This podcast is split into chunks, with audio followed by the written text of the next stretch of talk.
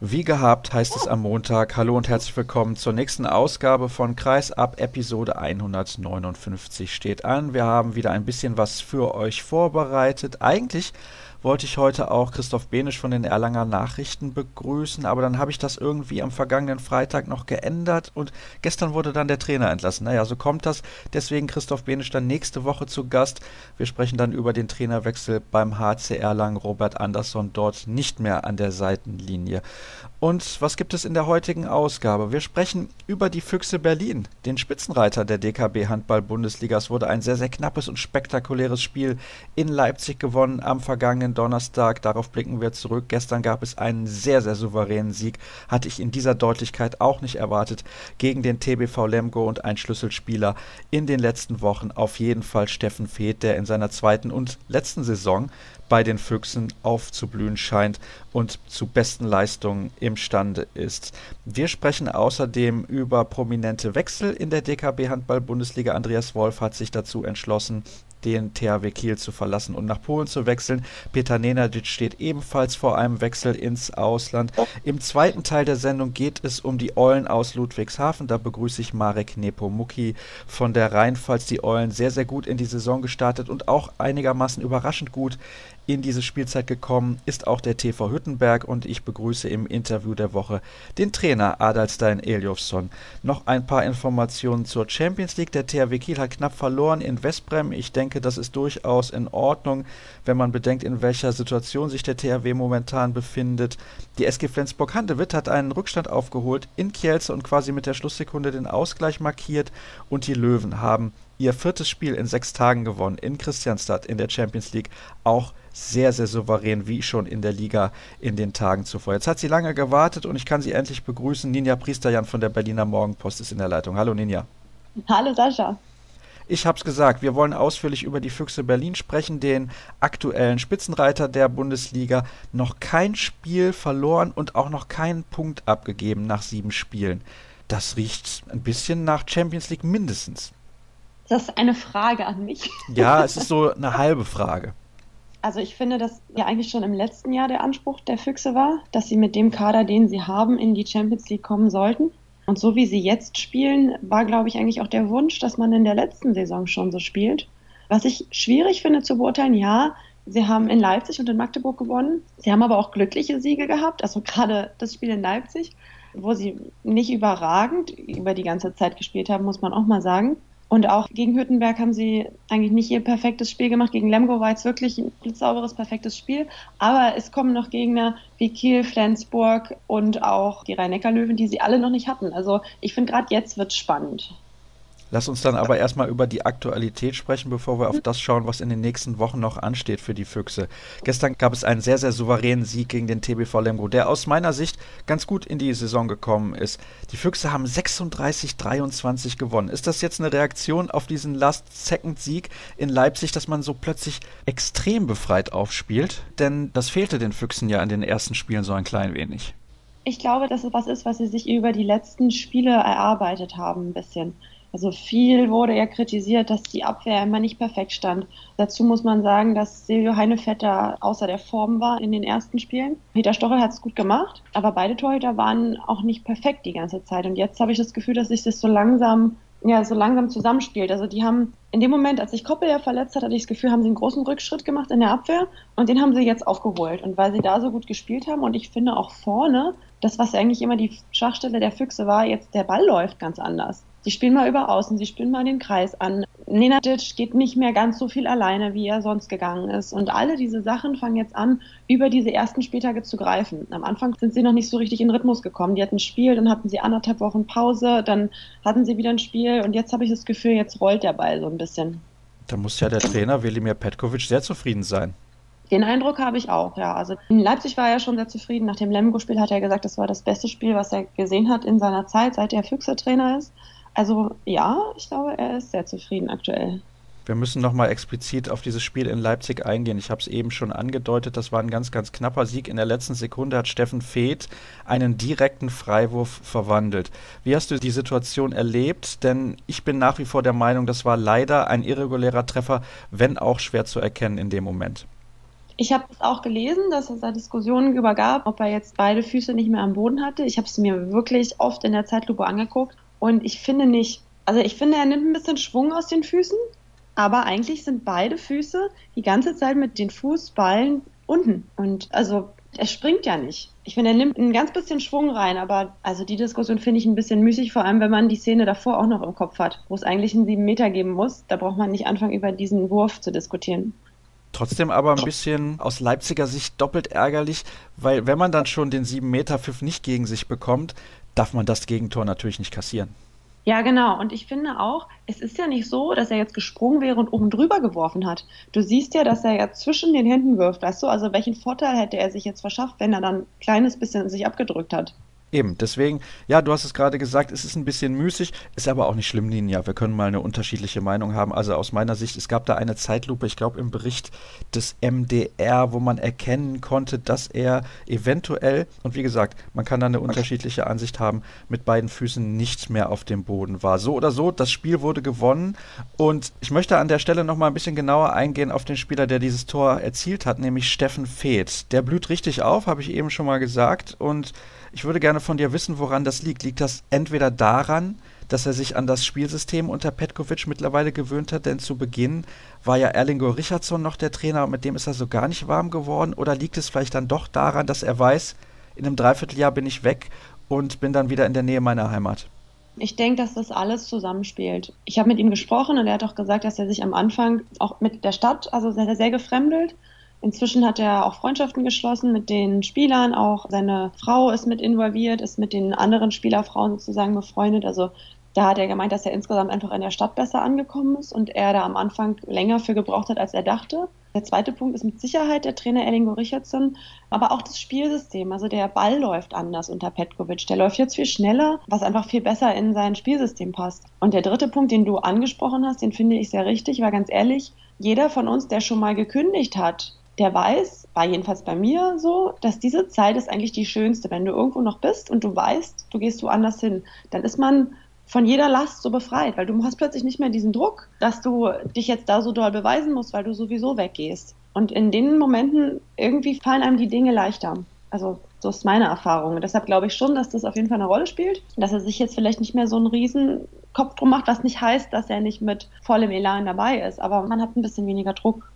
Ja, das strahlt er sowieso manchmal ein bisschen aus, ne? dass es irgendwie so den Eindruck macht, er wäre nicht ganz bei der Sache, obwohl er das trotzdem ist.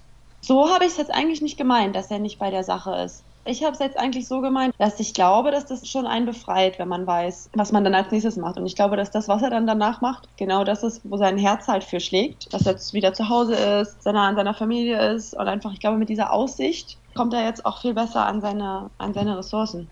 Also diese Ressourcen, die schöpft er im Moment auf jeden Fall aus, hat fünf Spiele absolviert. Er war ja kurzzeitig verletzt und ist eigentlich fast in jedem Spiel mit der entscheidende Mann. Und wir kommen von Steffen Fehl zu einem weiteren Spieler der Füchse, auf den ich noch gerne eingehen wollte, denn du hast eben schon gesagt, er fiel verletzt aus, Marco Koppel ja. Bei dem war ich nicht ganz so sicher, wie er sich in der Bundesliga einfinden würde. Aber wenn du sagst, die Abwehr brauchte ein bisschen, sich einzustellen auf seinen kurzzeitigen Verlust, dann scheint er ja doch direkt den Sprung geschafft zu haben. Ja, auf jeden Fall. Also Koppelja hat eingeschlagen, also richtig, richtig, richtig gut. Und gerade in der Abwehr ist er einfach Wahnsinn und in dem Rückraum ist er genau das, was den Füchsen gefehlt hatte. Also der ist einfach eine Wucht und hat sich super eingefügt, ist auch ein sehr sympathischer Zeitgenosse. Ich habe schon mal mit ihm gesprochen, konnte leider noch nicht so groß was über ihn schreiben, weil er dann nicht mehr spielte. hat er auch immer schön den rechten Oberschenkel getaped, weil er dann noch mit den Adduktoren eben zu kämpfen hat. Also der muss ein bisschen gucken und wenn der dann körperlich fit bleibt, was ich hoffe, dass der jetzt nicht so ein Typ verletzungsanfällig ist, der dann ständig ausfällt, aber glaube ich eigentlich nicht, dann kann der eine Bank sein für die Füchse. Übrigens auch noch ein Akteur, auf den ich kurz eingehen will. Da sind ein paar ganz interessante Spieler dabei. Das ist Kevin mhm. Struck auf links außen. Der deckt auf halb und das macht sich richtig bezahlt. Ja, also für die Füchse ist das auf jeden Fall ein Vorteil, weil sie dadurch Nenadic außen decken lassen können. Was bedeutet, dass sie nicht immer Abwehr-Angriff wechseln müssen. Und insgesamt entlastet er natürlich dadurch auch die Angreifer. Also er geht auch oft für Steffen Fetern in die Deckung. Kevin Struck macht das, glaube ich, gut. Und auch gerade für sein Alter wurde des Öfteren auch schon thematisiert, dass er da einen sehr großen Sprung gemacht hat. Auch davon profitiert hat, dass Bjarke Elisson halt in der Saisonvorbereitung und auch die ersten Spiele gefehlt hat. und er dadurch eben voll durchspielen konnte. Und man sieht es ja jetzt auch jetzt, Elison ist wieder da, was aber nicht heißt, dass Struck komplett auf der Bank sitzt. Also die wechseln sich da jetzt schon ab. Gucken wir mal ein bisschen auf das, was kommt für die Füchse Berlin in den nächsten Wochen. Da steht ein Heimspiel an am kommenden Donnerstag gegen den HC Erlangen. Ich glaube, das ist ein absoluter Pflichtsieg, wenn man auch weiß, in welcher Form sich die Erlanger momentan befinden. Dann geht es aber nach Hannover. Ist das so das erste ja, ich will nicht sagen, richtig wichtiges Spiel für die Füchse auf dem Weg zu einer eventuellen Champions League Qualifikation, denn man hat ja, wie gesagt, schon in Magdeburg und in Leipzig gewonnen, wo wenige Teams gewinnen. Ich würde ehrlich gesagt Erlangen nicht unterschätzen, weil so ein Trainerwechsel auch echt mal Kräfte freisetzen kann und das kann dann so ein Gegner sein, der super unangenehm ist. Man hat das ja gesehen, wenn die Füchse nicht voll reingehen, dann können die auch mal Spiele verlieren, sei es gegen Hüttenberg oder auch gegen Gummersbach war auch kein schönes Spiel, die stehen auch ganz unten drin. Sie sollten vorsichtig sein, nicht schon zu früh nach Hannover zu gucken oder schon die Woche drauf zum Pokalspiel nach Flensburg. Trotzdem glaube ich, dass das gegen Hannover halt ein super spannendes Spiel wird. Ich bin auch gespannt, werde demnächst mal mit Ico Romero sprechen, ehemaliger Fuchs, der jetzt Assistenztrainer da ist, was der da aus der Mannschaft gemacht hat. Viele spannende Spieler drin. Also ich glaube schon, das wird auch so ein Gradmesser für die Füchse. Und dann, ungefähr eine Woche später, geht es zu Hause gegen den THW Kiel. Also zwei richtige Kracher, beziehungsweise wenn wir das Pokalspiel gegen Flensburg in Flensburg noch mit dazu nehmen, drei richtige Kracher noch im Laufe des Oktobers.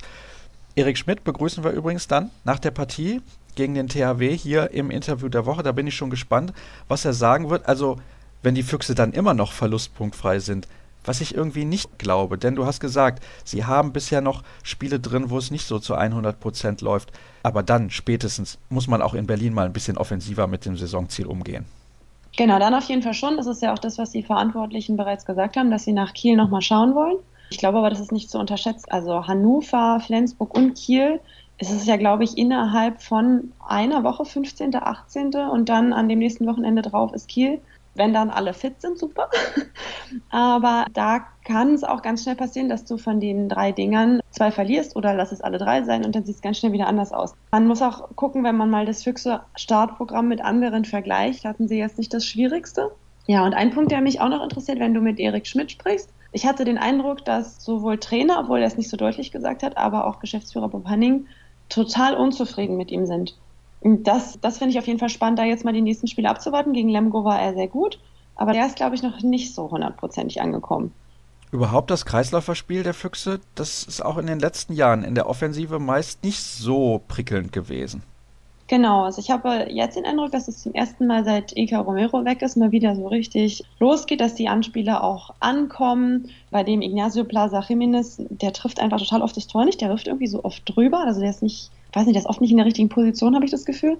Erik Schmidt gefällt mir offensiv besser. Bei dem ist es eher so die Deckung, glaube ich, die Abstimmung, die da noch nicht ganz gepasst hat.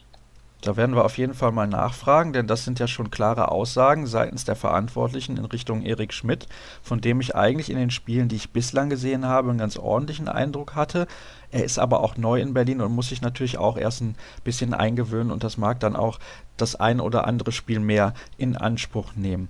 Dann wechseln wir ein klein wenig das Thema, hat aber zunächst auch noch ein bisschen mit den Füchsen zu tun, denn ein ganz, ganz wichtiger Spieler im System der Berliner ist Peter Nenadic. Dessen Vertrag läuft am Saisonende aus. Er hat die 30 jetzt überschritten und hat sich dann überlegt, vielleicht möchte ich dann doch mal in Richtung Serbien, in Richtung der Heimat zurückkehren und auf dem Weg nach Serbien kommt man zufälligerweise, wenn man aus Berlin mit dem Auto losfährt, an Westbrem vorbei, mehr oder weniger zumindest. Das soll das Ziel sein von Peter Nenadic. Was kannst du uns dazu sagen? Ja, ich, diese Heimatnähe, also ich glaube, das ist Quatsch. Nenadic ist nicht so ein Typ, der jetzt unbedingt zu Hause sein will. Ich will ihm jetzt da nichts. Vielleicht ist es auch wirklich so, aber mir hat er das noch nicht einmal gesagt. Wir haben am Freitag vom Training kurz gesprochen und der größte Grund, warum er wechseln möchte, glaube ich, oder würde, wenn das Angebot passt von Westbrem, was ja scheinbar tut, ist, dass der die Champions League gewinnen will. Nenadic ist so ein Siegertyp. Der ist absolut glühender Fan der San Antonio Spurs. Der ist so ein Champions-Lieber. Die haben halt fünfmal die NBA-Meisterschaft gewonnen und er will auch sowas. Eigentlich ist es ein Wunder, dass Nenadic überhaupt so lange bei den Füchsen geblieben ist, weil die eigentlich ja nie so ein Spitzenclub waren. Deshalb, mich hat es eher gewundert, dass er so lange da war, was er dann, glaube ich, doch vier Jahre waren. Und ich denke, der wird dann weiterziehen. Also, bin ich mir relativ sicher. In Anbetracht der Tatsache, dass sich Lasse Andersson vom FC Barcelona jetzt nochmal einer Operation unterziehen musste, hört man, dass Barca bereit ist, an Vesprem 700.000 Euro zu überweisen, damit Aaron Palmerson doch schon vor dem Sommer 2018 nach Barcelona geht. Deswegen möchte angeblich Vesprem für Nenadic schon im Winter 400.000 Euro nach Berlin überweisen. Aber ich kann mir beim besten Willen nicht vorstellen, dass, wenn die Champions League Qualifikation so nahe ist, Bob Hanning sagt, okay, wir geben diesen Spieler vor Vertragsende ab, wobei natürlich so eine Summe für einen Spieler, der nur noch sechs Monate bei dir spielt, auch ein ordentlicher Batzen Geld ist. Ich kann mir nicht vorstellen, dass er das macht. Der wurde ja sein komplettes Gefüge mitten in der Saison verhauen für Geld. Wo soll er denn einen Spieler hernehmen, der Nenadic in irgendeiner Form ersetzen kann? Und lass ich mal noch irgendeinen anderen verletzen. Da würden die Füchse ja ihre Saisonziele komplett über Bord schmeißen. Und das in so einer Situation, wo es so gut läuft, wie schon lange nicht mehr. Das kann ich mir nicht vorstellen, dass Hanning das macht. Gut, dann hätten wir das ja geklärt, weil mit deiner Antwort entnehme ich dir, dass du das für ausgeschlossen hältst, einen vorzeitigen Wechsel von Nenadic im Winter. Ja, ich würde mich so weit aus dem Fenster lehnen.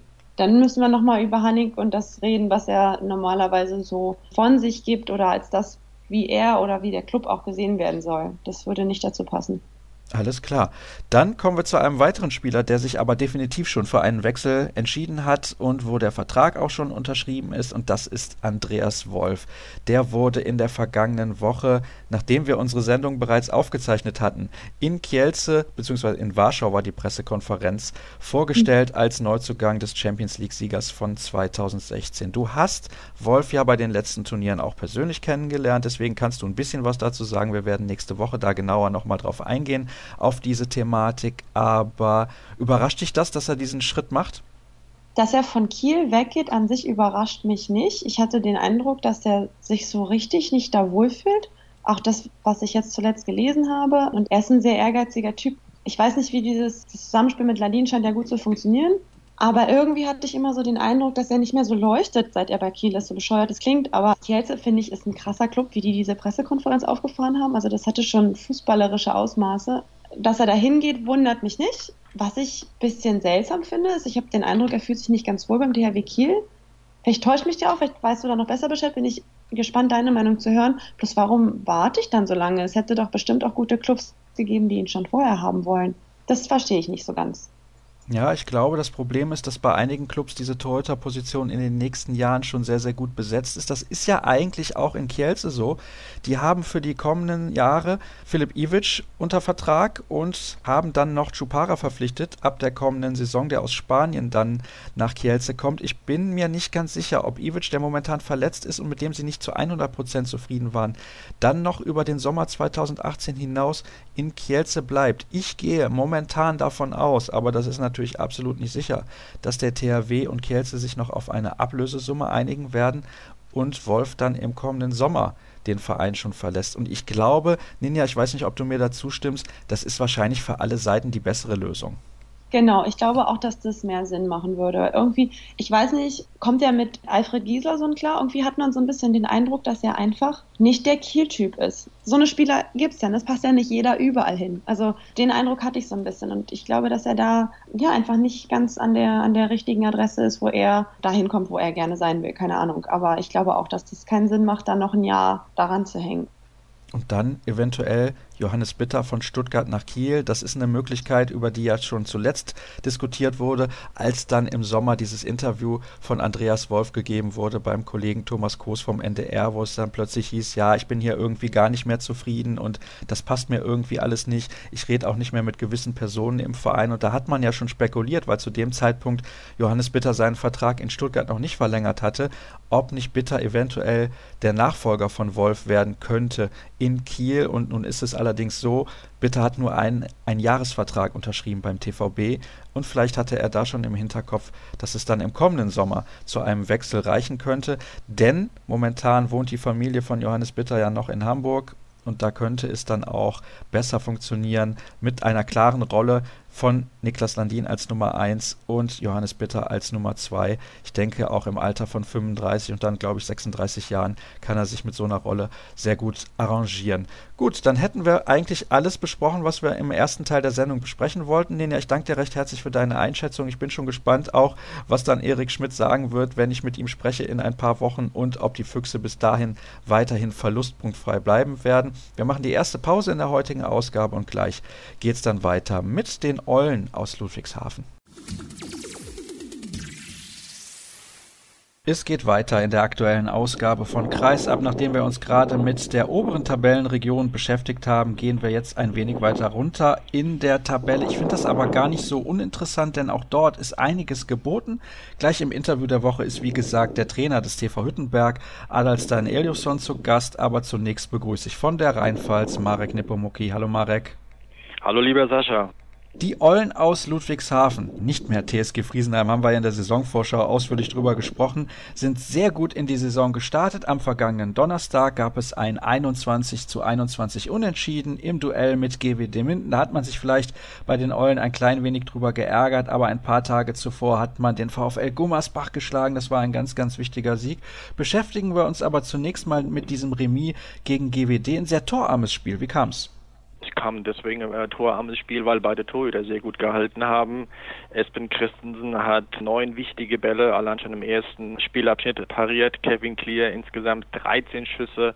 Also es zeigt A, wenig Bälle, die aufs Tor kamen und die paar, die aufs Tor kamen, haben beide Torhüter sehr gut gehalten. Von daher war es ein torarmes, in Anführungszeichen, Spiel. Wenig Durchschlagskraft aus den Rückraumreihen beider Mannschaften. Ist das eine richtige Schlussfolgerung? Jein, also der, der Christopher Rambo hat in der ersten Halbzeit gut begonnen, hat auch einige gute Tore geworfen, musste dann aber irgendwie so zehn Minuten vor Schluss vom Feld nach einem Zweikampf mit Eulenkapitän Gunnar Dietrich und kam erst drei Sekunden vor Schluss wieder und gab dann auch den entscheidenden Pass auf Manson, der dann das Unentschieden herausgeworfen hatte. Ja, die Abwehr, beide Abwehrreihen standen sehr gut. Der Innenblock sowohl von Minden als auch von den Eulen stand gut und es gab da wenig Szenen für die Kreisläufer. Man versuchte viel über die Außen zu kommen und ein bisschen aus dem Rückraum. Aber die Würfe, die dann mal durchkamen, waren oft Beute für die Torhüter. Von daher, der Rechts ist unentschieden. Wie groß war der Ärger hinterher bei den Eulen, wenn man überlegt, dass man selbst 22 Sekunden vor Schluss erst mit einem 7 Meter in Führung gegangen war? Gar nicht. Also Ben Matschke sagte, er ist sehr glücklich, überglücklich über diesen Punktgewinn, er betont Punktgewinn, weil er vor dem Spiel, vor Gummersbach, habe ich mich lang mit ihm unterhalten und er sagte, Minden ist für mich das schwierigere Spiel, weil Minden eine sehr starke Mannschaft ist und sich gezielt auf dieses Spiel bei den Eulen vorbereiten wird. Die werden die Eulen absolut ernst nehmen. Bei Gummersbach sagt er, die denken noch groß und das könnte schon sein, dass die etwas unterschätzt werden, die Eulen. So war es dann auch. Aber vor Minden hatte er sehr, sehr großen Respekt und von daher war er sehr glücklich, dass man diesen Punkt Gewinn mitgenommen hat. Auf der Gegenseite habe ich Carstens gefragt nach dem Spiel, wie jetzt seine Gemütslage ist und seine Antwort keine Ahnung. Also er wusste nicht, ob er sich freuen oder enttäuscht sein soll, weil beim 11-14 war es für ihn so ein Moment, wo er sagte, da hätten wir wegziehen müssen und da wäre das Spiel entschieden gewesen. Aber wie du sagst, wenn man 28 Sekunden vor Spielende nochmal das 2021 bekommt und dann fünf Sekunden vor Spielende doch noch ausgleicht, dann sagt er, war er dann doch glücklich über den Punkt gewinnen. Wenn man als Aufsteiger in der zweiten Halbzeit mit drei Toren zurückliegt und dann solche Comeback-Qualitäten beweist, dann zeigt das, glaube ich, auch, dass man momentan in Ludwigshafen sehr viel Selbstvertrauen hat. Ja, absolut. Also das Selbstvertrauen hat man auch bei den Niederlagen gesammelt. In Flensburg beispielsweise, da hat die Mannschaft nur mit drei Toren verloren, hat sehr stark gespielt, wie ich finde, und ist erhobenen Hauptes aus der Flens Arena gegangen. Und auch, wenn manchmal sagt, auch so spielen kann man sehr viel ziehen, und das hat er. Er hat zum Beispiel in diesem Spiel an Maximilian Haider, 19 Jahre jung, Kapitän der zweiten Mannschaft der Rhein-Neckar-Löwen der dritten Liga ins kalte Wasser geworfen. Kurz vorm Spiel gefragt, bist du fit? Ja, ab rein. Der Junge wusste gar nicht, was er machen soll. Einfach um zu zeigen, kein großes Kino vom Spiel im Kopf, sondern direkt rein. Der hat seine Sache gut gemacht. Und so ein Spieler kommt dann auch selbstbewusst ins Spiel rein gegen Minden. Hat er die erste Halbzeit da gespielt im Innenblock und hat es hervorragend gelöst. Und der Trainer weiß genau, wie er so Kleinigkeiten, er hat so den Sensor für die Gemütslage, wen er pushen muss, wen er etwas zurücknehmen muss. Und das zeichnet sich jetzt aus. Also dieses Selbstbewusstsein auch bei Niederlagen, wie gesagt, in Flensburg oder aber in Magdeburg, wo die Mannschaft ja in der 55. Minute 27, 25 zurückliegt und nah dran war. Daraus zieht sich die Mannschaft ihr Selbstbewusstsein und ihre Selbstsicherheit bezeichnend für so eine Situation war gestern auch ein Satz von Jan Remlinger, der überragend gespielt hat. Er hat sowohl halb rechts, auch halb links gedeckt, sehr flexibel, variabel. Er sagte nach dem Spiel, ja, eigentlich ist er mit dem Punkt etwas enttäuscht. Und sofort schiebt er hinterher. Jetzt sind wir schon so weit, dass wir als Aufsteiger mit einem Unentschieden gegen Minden unzufrieden sind. So weit sind wir schon. Und man ist auf der einen Seite sehr erfreut über den jetzigen Höhenflug, aber auf der anderen Seite weiß man auch, dass alles passen muss, um so Siege zu holen und dass es ein sehr großer Aufwand bedeutet, um so Spiele zu gewinnen oder unentschieden zu spielen. Kann das auch ein klein wenig zum Problem werden in den kommenden Wochen, dass jetzt keiner mehr die Eulen unterschätzt? Ja, ja. Sagt auch Ben Matschke. Also, wenn wir ein bisschen nach vorne schauen, die spielen jetzt kommenden Donnerstag am 12. Oktober in Hüttenberg. Er sagt, wir werden nicht den Fehler begehen und Hüttenberg unterschätzen. Wir werden Hüttenberg absolut ernst nehmen, was vielleicht viele andere nicht getan haben. Auch bei den Eulen, beispielsweise in Stuttgart, da führen sie zehn Minuten vor Schluss mit 18, 16. Und auf einmal hat Stuttgart begonnen zu wackeln, aber in der Endphase bitter im Tor überragend Kraus drei ganz wichtige Tore erzielt und da noch das Spiel über die Runden geschaukelt. Da hat man schon gemerkt, oh Gott, die Eulen kommen, Aufsteiger, Etat von 1,2 Millionen, das werden wir schon wuppen. Nee, so ist es nicht gewesen. Und Gummersbach hat es übel zu spüren bekommen. Halbzeit 15-10, gerade mal 10 Tore beim Aufsteiger ist keine Glanzleistung für so einen Traditionsclub. Das wird in der Zukunft nicht mehr der Fall sein. Die Mannschaften werden genau wissen, auf was sie sich einzustellen haben bei den Eulen, gerade in der Eberthalle. Und das könnte für die Eulen in Zukunft ein Problem werden, ja. Die nächsten beiden Spiele sind relativ wichtig für die Eulen. Also, du hast mhm. es gerade gesagt, man spielt in Hüttenberg, ein Gegner auf Augenhöhe. Eine Woche später empfängt man den nächsten Aufsteiger, den TuS Nettelstedt-Lübecke. Dann aber in Kiel, dann empfängt man Hannover, man muss nach Wetzlar, Leipzig ist ein Gegner, Melsung, die Rhein-Neckar-Löwen. Das sind alles Spiele, wo man eigentlich davon ausgehen sollte, dass man da keine Punkte holt. Sprich, der Fokus auf die nächsten beiden Partien muss enorm groß sein. Wie viel Druck ist denn mit dabei in Ludwigshafen? Denn ich denke mir immer, ja, eigentlich kann man ja doch befreit aufspielen, weil keiner irgendwelche Erwartungen hat an diese Mannschaft. Das tun sie auch. Ich habe gestern den Ben Matsch, den Trainer, gefragt, weil er vor dem Gummersbach-Spiel, also Gummersbach, Minden, Hüttenberg und Nettelstedt so als Spiele genommen hat, wo man eventuell punkten könnte, nicht muss, auf der Betonung. Nach dem Zwischenfazit gezogen, zwei Spiele, drei Punkte, wie er jetzt so diese Situation sieht. Und er sagte, nach acht Spielen fünf Punkte. Was wollen wir mehr? Wir hätten auch mit null Punkten dastehen können, ohne Probleme. Wir haben jetzt fünf Punkte und mit denen leben wir. Und der Druck ist nicht bei uns. Er betont immer wieder, dass es ein Verein ist mit den geringsten finanziellen Mitteln, zusammen mit Hüttenberg, und dass niemand hier eine Erwartungshaltung haben kann. Ein Beispiel war vor dem Spiel gegen Lemgo. Da gab es schon aus dem Umfeld Stimmen, die laut wurden, ja, ihr müsst jetzt gegen Lemgo gewinnen, wenn ihr drin bleiben wollt. Und es hat die Geschäftsführung, aber auch den Trainer sehr geärgert, die hatten dann danach in der Pressekonferenz Luft rausgelassen über solche Erwartungshaltungen, die aus dem Umfeld geschürt werden. Sie müssen gar kein Spiel gewinnen. Das betont auch immer wieder der Trainer. Jeder Sieg, der da kommt, ist ein Bonussieg, auch wenn es gegen Hüttenberg ist oder gegen Nettelstedt. Das sind alles Mannschaften, gut, bis auf Hüttenberg, die weitaus mehr Bundesliga-Erfahrung haben als die Eulen. Und das versucht er immer wieder zu betonen, eine gewisse Demut an den Tag zu legen, weil kein Sieg ist so ein Beiläufersieg. Der muss hart erarbeitet werden und mit viel Aufwand. Und von daher wird es alles nicht so einfach werden, wie man es glaubt. In unserer Saisonvorschau warst du relativ optimistisch, um es mal so auszudrücken. Inwiefern bist du aktuell dennoch positiv überrascht? Ich bin in der Hinsicht positiv überrascht, dass die Mannschaft in jedem Spiel ein hohes Niveau bringt. Und zwar nicht nur für fünf Minuten, sondern über einen sehr langen Zeitraum. Das war in den ersten beiden Bundesliga-Jahren nicht so der Fall. Da gab es immer eine starke erste Halbzeit und dann einen Einbruch. Und bei dem Einbruch ging es dann Bach runter. Und jetzt äh, haben sie sich in Magdeburg in Berlin drei, vier, fünf Minütchen Auszeit erlaubt und die haben dann genügt. Aber bei den anderen Spielen war das viel weniger und da wurde es schon eng, gerade in Flensburg mit drei zu verlieren, in Stuttgart nur mit drei Toren zu verlieren, 25, 22. Also die Eulen haben sich sehr stabilisiert und das ist, was mich überrascht, dass sie über eine lange Zeit auf einem konstant hohen Niveau spielen können und vor allen Dingen, was ihnen jetzt gerade auch in die Karten spielt, im Vergleich zur vergangenen Saison haben sie kein Verletzungspech. David Schmidt hat jetzt wieder sein Debüt gegeben am vergangenen Donnerstag gegen Minden. Somit sind alle Spieler an Bord. Und der Trainer hat eine große Breite im Kader und kann dadurch sehr stark wechseln und sehr viel wechseln und somit auch die Athletik und das Tempo hochhalten. Und das ist etwas, was gut ist und was mich auch überrascht, dass es wenige Verletzungen auch im Training gibt. Das war vergangene Runde häufiger der Fall, aus welchen Gründen auch immer. Aber das ist jetzt dieses Mal nicht der Fall, spielt in die Karten und es überrascht mich schon, wie gesagt, wie ausgeglichen und wie konstant gut sie spielen. Neben Kevin Clear ist vielleicht aktuell ein Akteur zu nennen, der sehr, sehr positiv überrascht. Also Clear überrascht nicht, denn man weiß, dass er zu solchen Leistungen imstande ist. Aber Patrick Weber, das ist ein Mann, ja, da hätten wahrscheinlich vor der Saison die wenigsten erwartet, dass er so in der Liga mithalten kann, finde ich zumindest. Also er hat drei Spiele bereits mit sechs Feldtoren, dann ein Spiel, das gegen Gummersbach zu Hause mit neun Feldtoren.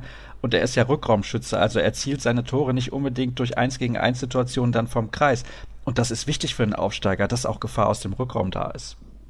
Korrekt. Also Patrick ist einer der großen Überraschungen, vor allen Dingen auch mit seiner Wurfgewalt, die er hat. Der ballert die Dinger da hinten rein. Auch wichtig, einfache Tore. Hochspringen, zack, Tor. Wobei gegen Minden war es nicht der Fall. Da hat man sich sehr stark auf ihn eingestellt. Man hat genau gewusst, welche Qualitäten Patrick Weber hat und deswegen hat er auch nur zwei Tore erzielt. Der Fokus, wie wir schon vorhin angerissen haben, der Fokus der Gegner ist jetzt schon auf spezielle Spieler da, Feld, Weber und man versucht, die aus dem Spiel zu nehmen. Und das wird den Eulen Probleme bereiten, beziehungsweise das wird die Aufgabe des Trainers sein, so eine Taktik zu finden, damit die Spieler zu ihren Qualitäten kommen. Wobei ich noch einen Spieler dazu nehmen möchte gerne, ist der Danny Djosic. Der führt derzeit die Torjägerliste bei den Eulen an. Djosic war auch gegen Minden wieder ein ganz wichtiger Spieler. Sechs Tore von fünf, sieben Meter, kein Fehlwurf bei den sieben Metern. Auch schon in Flensburg hat er alle reingesetzt, alle fünf. Und hat eine Quote von 75 Prozent. Der ist momentan auf links außen die Überraschung in meinen Augen, weil Philipp ja aufgehört hatte, vergangene Runde und man befürchtete, dass da ein Riesenloch reingerissen wird auf dieser Position. Nee, ist nicht so. Der Nidjosic spielt das ganz cool und ganz sachlich, nervenstark von der 7-Meter-Linie.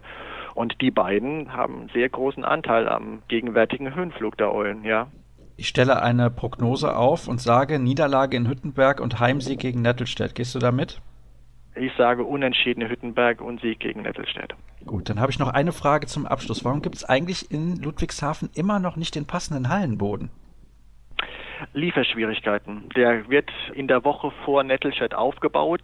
Die haben den bei einer französischen Firma geordert und offenbar hat da wahrscheinlich jeder Handball-Bundesligist den Boden dort bestellt. Und die liefern den Kalenderwoche 42 aus und da wird er auch aufgebaut. Sprich, gegen Nettelstedt gibt es Heimpremiere mit dem blauen Boden und dann vielleicht auch den nächsten Heimsieg. Marek, ich danke dir recht herzlich für deine Einschätzung rund um die Eulen aus Ludwigshafen. Das soll es gewesen sein mit den Expertenteilen in der heutigen Ausgabe. Kurze Pause und dann geht's ab ins Interview der Woche.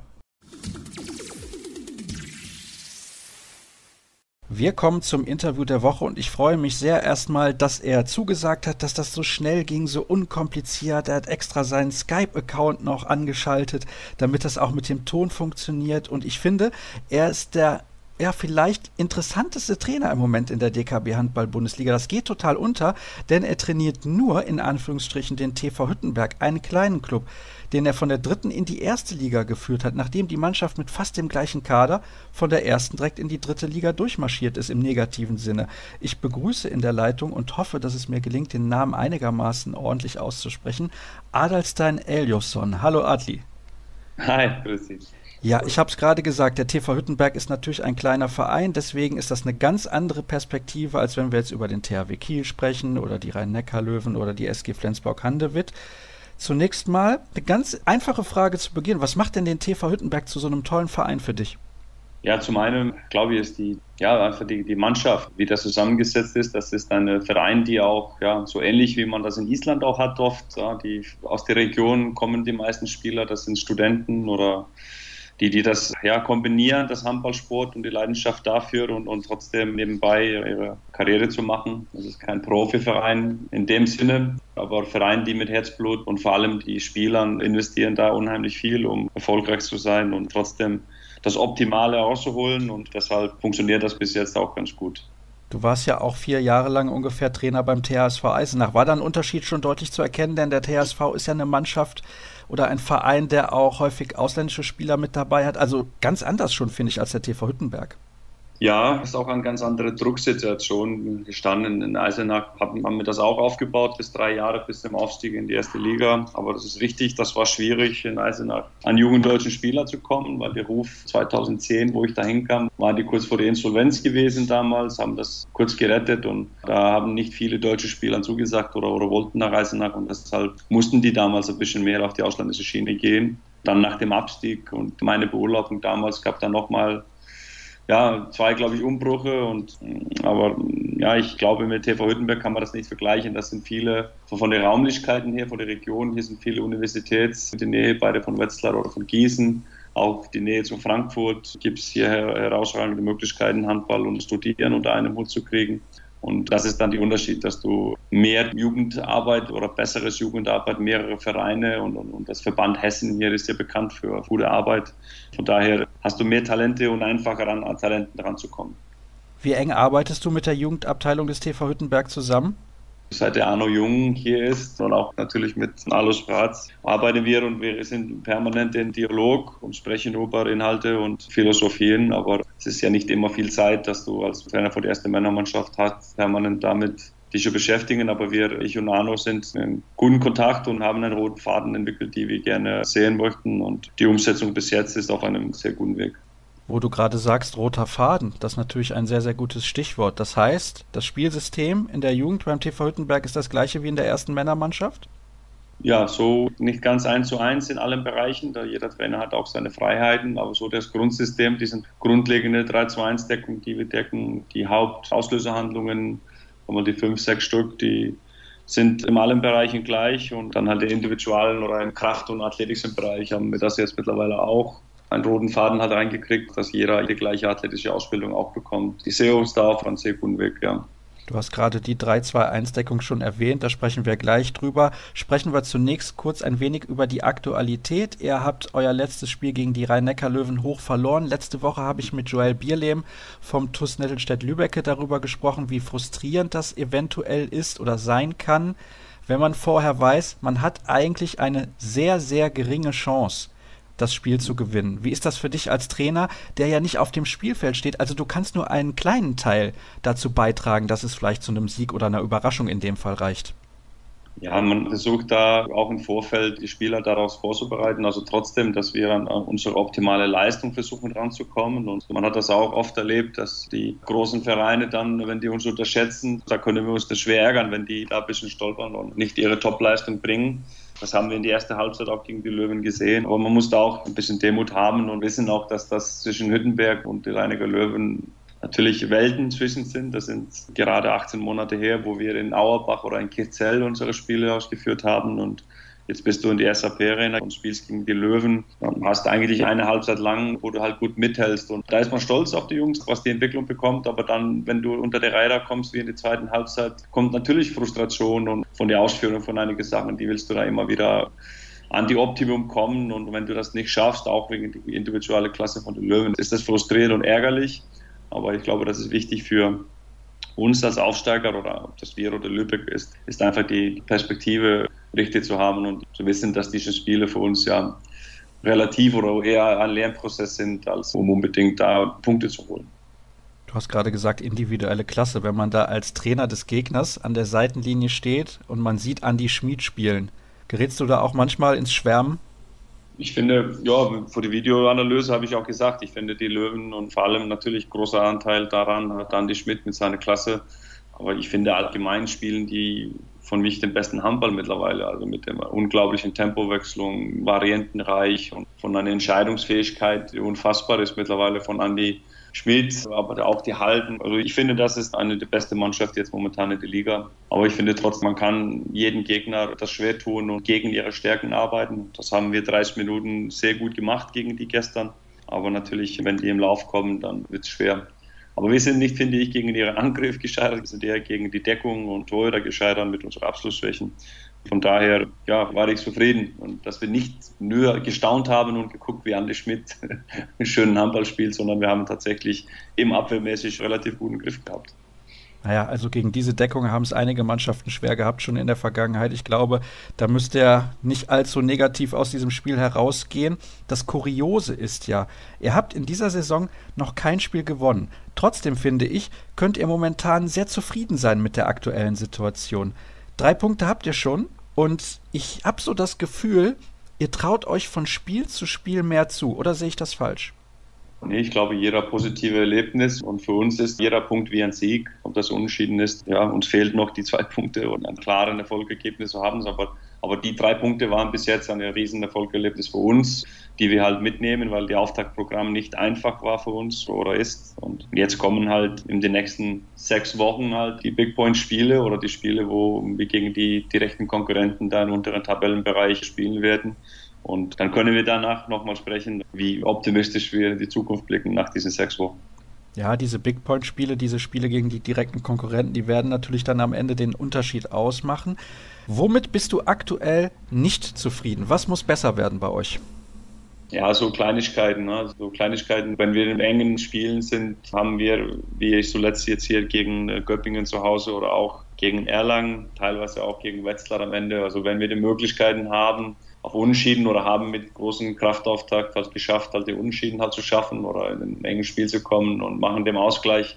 Da überpacen wir ein bisschen manchmal auch, wollen dann zu viel, zu früh und dann werden wir halt nach technischen Fehlern und so weiter, die wir dann häufiger in der Phase machen, mit Gegenstoßen bestraft. Also das ist ein bisschen mehr Ruhe und, und Abgezocktheit, die wir eigentlich haben, weil wir sind ja eher eine intelligente Mannschaft, die ein Kollektiv sehr gut spielt, als einer, der das mit individueller Klasse oder Masse macht. So von daher, dass wir die Ruhe ein bisschen mehr bewahren, halt in kritischen Situationen und mehr mit Cleverness und Intelligenz spielen, als manchmal nur mit Tempo und Masse. Und da müssen wir ein bisschen unsere Grenzen besser kennen. Jetzt kommen wir zu dem Thema, wo ich mich die ganze Zeit schon drauf gefreut habe. Muss ich zugeben, wie ein kleines Kind eigentlich fast schon. Ich finde das total interessant. Euer Markenzeichen, eure 3-2-1-Deckung. Oft denke ich immer, ja, das ist eine Variante, die man einsetzt, wenn man vielleicht irgendwann im Spiel schnelle Ballgewinne braucht. Warum ist das aber für euch die vielleicht einzig richtige Variante? Ja, zum eins sind das über Jahre oder mindestens so lange ich weiß, und zum Seiten von Jan Gohr, auch die DNA des Vereins. Also die Spieler sind da mit der 3 2 1 aufgewachsen, die, die kennen das von klein auf und wir haben das dann meine Amtsübernahme damals wieder erlebt oder die war ja zwei Jahre auf, wo die nicht diese 3-2-1 praktiziert haben. Aber für Hüttenberg ist das einfach die DNA des Vereins. Die, die leben davon, Schnelligkeit, von diesen Zweikampfstärke, weil wir auch nicht unbedingt die großen Leuten haben. Wir haben schnelle Leute, die gut im Kollektiv zusammenarbeiten, die in diesem System sich blind verstehen. Und das ist halt die, ja, eigentlich die einzige Chance, finde ich, für so einen Verein wie Hüttenberg, die ja, vor zwei Jahren hatten wir eine Etat von 550.000 Euro. Das ist die einzige Chance, die du da mit so einem Verein irgendwie nach oben kommen kannst. Und wenn du da wie alle anderen spielst, eine klassische 6-0 oder defensive Varianten, dann wirst du mit dem Budget oder mit so einem kleinen Verein nicht die Möglichkeiten haben, gegen die Großen zu spielen. Das heißt, der größte Unterschied ist die Physis, also dass ihr, ja, sagen wir mal, im Schnitt 10 cm kleiner seid oder 20 Kilo weniger wiegt, um es ein bisschen zu übertreiben? So in die Richtung. Also es ist ein, also das, die Konzentration und zweitens auch, du musst dich dann, wenn du, wenn du mit den gleichen Waffen spielen willst wie die anderen, weißt du, dann wird da eins zu eins meistens der Verein mit der größeren Etat wird dann halt gewinnen oder die, die gewinnt dann, wenn du auf den gleichen Ebene spielen willst oder gleiche Taktik, gleiche Philosophie. Du, du musst dich, wenn du nicht unbedingt die gleichen, sagen wir so, ökonomischen Möglichkeiten hast wie anderen, dann musst du dich an eine Philosophie oder du, du, musst dich irgendwie andere Lösungen finden, um gegen diese Mannschaften zu spielen. Und ich glaube, das ist eine von den wichtigsten Punkten, dass nicht viele spielen, vor allem diese Art von 3-2-1, das ist ja keine klassische 3-2-1, die wir spielen. Du musst dich da, ja, die Gegner da andere Fragen stellen, als die permanent Woche für Woche bekommst, sondern die müssen dich speziell auf dich vorbereiten, die müssen andere Systeme üben und damit ist schon viel gewonnen, dass du nur vielleicht einmal im Jahr oder maximal zweimal im Jahr dann gegen solche Decken halt spielst. Und das ist dann deine Überraschungsmomente oder deine Chance, die Gegner auf den falschen Fuß zu kriegen und ja, sag mal so, von kollektiv dann eine individuell bessere besetzende Mannschaft zu schlagen. Ich würde jetzt gerne nachfragen, wo der Unterschied ist, aber den wirst du mir wahrscheinlich nicht verraten, damit sich die Gegner weiter vorbereiten müssen auf euch und ihr diesen kleinen Vorteil noch habt. Ich möchte auf ein anderes Thema auch zu sprechen kommen, denn du hast in deiner Heimat auf Island in der Vergangenheit mal eine Frauenmannschaft trainiert. Jetzt gibt es aktuell ein sehr prominentes Beispiel, bei dem das auch so ist, dass er jetzt mal eine Frauenmannschaft trainiert, nämlich Michael Biegler, der hat zuvor nur Männermannschaften trainiert. Erste Frage, hast du schon mehrfach Frauenmannschaften trainiert oder war das eine einmalige Ausnahme sozusagen? Nee, ich bin nach meiner damals Karriereende der Verletzung, habe ich ein Angebot bekommen als Frauentrainer oder erst in der Jugend und dann später mit Frauenmannschaften in Island zu trainieren was in Skandinavien auch durchaus ein bisschen anderes ist, finde ich, als hier in Deutschland oder auch in anderen Ländern. Also in Dänemark, Norwegen ist das schon normal, dass du beides machst. Und die unterscheiden nicht so viel zwischen die Geschlechten oder ob das Männerhandball oder Frauenhandball. Die, am Endeffekt steht Handball dahinter und das ist hier ein bisschen anders. Aber ich habe da mehrere Mannschaften trainiert. Ich war auch sehr erfolgreich, mehrfach Meister und Pokalsieger gewesen in Island. Aber ja, dann bin ich halt zu den Männern gegangen später, also 2007. Und ja, seitdem habe ich dann keine Frauenmannschaft mehr trainiert. Was kannst du von den Frauenmannschaften auf die Männermannschaften übertragen in deiner Trainingsarbeit oder geht das überhaupt? Weil ich nach wie vor finde, ich will nicht sagen, dass es eine andere Sportart ist, aber dass im Frauenhandball definitiv auch andere Lösungen gefunden werden müssen als im Männerhandball. Ja, also technisch, taktisch, also ist das natürlich von der Konstellation oder von der Schnelligkeit, Tempo und individuelles Können ist da ein Unterschied. Auch von Deckendverhalten kannst du deutlich defensiver spielen in dem Frauenbereich als im Männerbereich. Einfach von, von der Qualität von dem Schützen oder, oder auch von 1 gegen 1 Situation. Aber das ist, kommt darauf an, auf welchem Level der Frauenhandball ist. Auf, auf einem internationalen Spitzenniveau ist, es sind viele Ähnlichkeiten, viele Sachen, die du ähnlich äh, gestalten kannst. Das Trainingsbetrieb sowieso. Aber ich glaube, am Endeffekt ist das so ein taktisch-technisches Element, die da ganz anderes ist. Du kannst dir viel, viel mehr defensive Abwehr erlauben. Du musst viel detaillierter manchmal die Lücken halt erarbeiten, halt was die Taktik betrifft, den Angriff, weil das viel schwerer ist, manchmal im Frauenbereich ein Tor zu erzielen als im Männerbereich. Und das sind so die haupttaktische Gründe, glaube ich, die, die unterschiedlich sind. In die Führungsstil würde ich nicht sagen. Die Frauen sind auch absolut die leistungsorientiert, die sind manchmal auch mehr Profis als die Männer. Aber ja, ich glaube, vielleicht ein bisschen humanischere Führungsstil, ein bisschen, bisschen bisschen ja, mehr reden, oftere Gesprächungen um irgendwelchen Problemen aus dem Raum. Also du musst sofort, wenn ein Problem auftritt, das aus der Welt schaffen, dass das nicht so irgendwann so ein größeres Thema wird. Aber ich, ich weiß es nicht. Ich habe Spaß gehabt, mit den Frauen zu arbeiten und ich finde das auch mit den Männern überragend, aber ich weiß es nicht. Ich finde, Training ist einfach Training und das hat mit Menschen zu tun und ob die weiblich oder männlich sind, habe ich so nicht so großen Unterschiede. Es gibt Problemebereiche im Männerbereich und es gibt Problemebereiche im Frauenbereich. Das sind Charaktere orientiert und eher weniger von Geschlecht, glaube ich, zu sprechen. Du weißt, die deutsche Frauennationalmannschaft sucht einen neuen Trainer, ne? Ja, habe ich gehört. Ja, aber das ist was, was du dir auch gar nicht vorstellen kannst, weil du dich halt auch beim TV Hüttenberg momentan in so einer interessanten, wie ich ja am Anfang gesagt habe, Situation befindest. Es ist einfach sehr, sehr spannend, dieser Verein.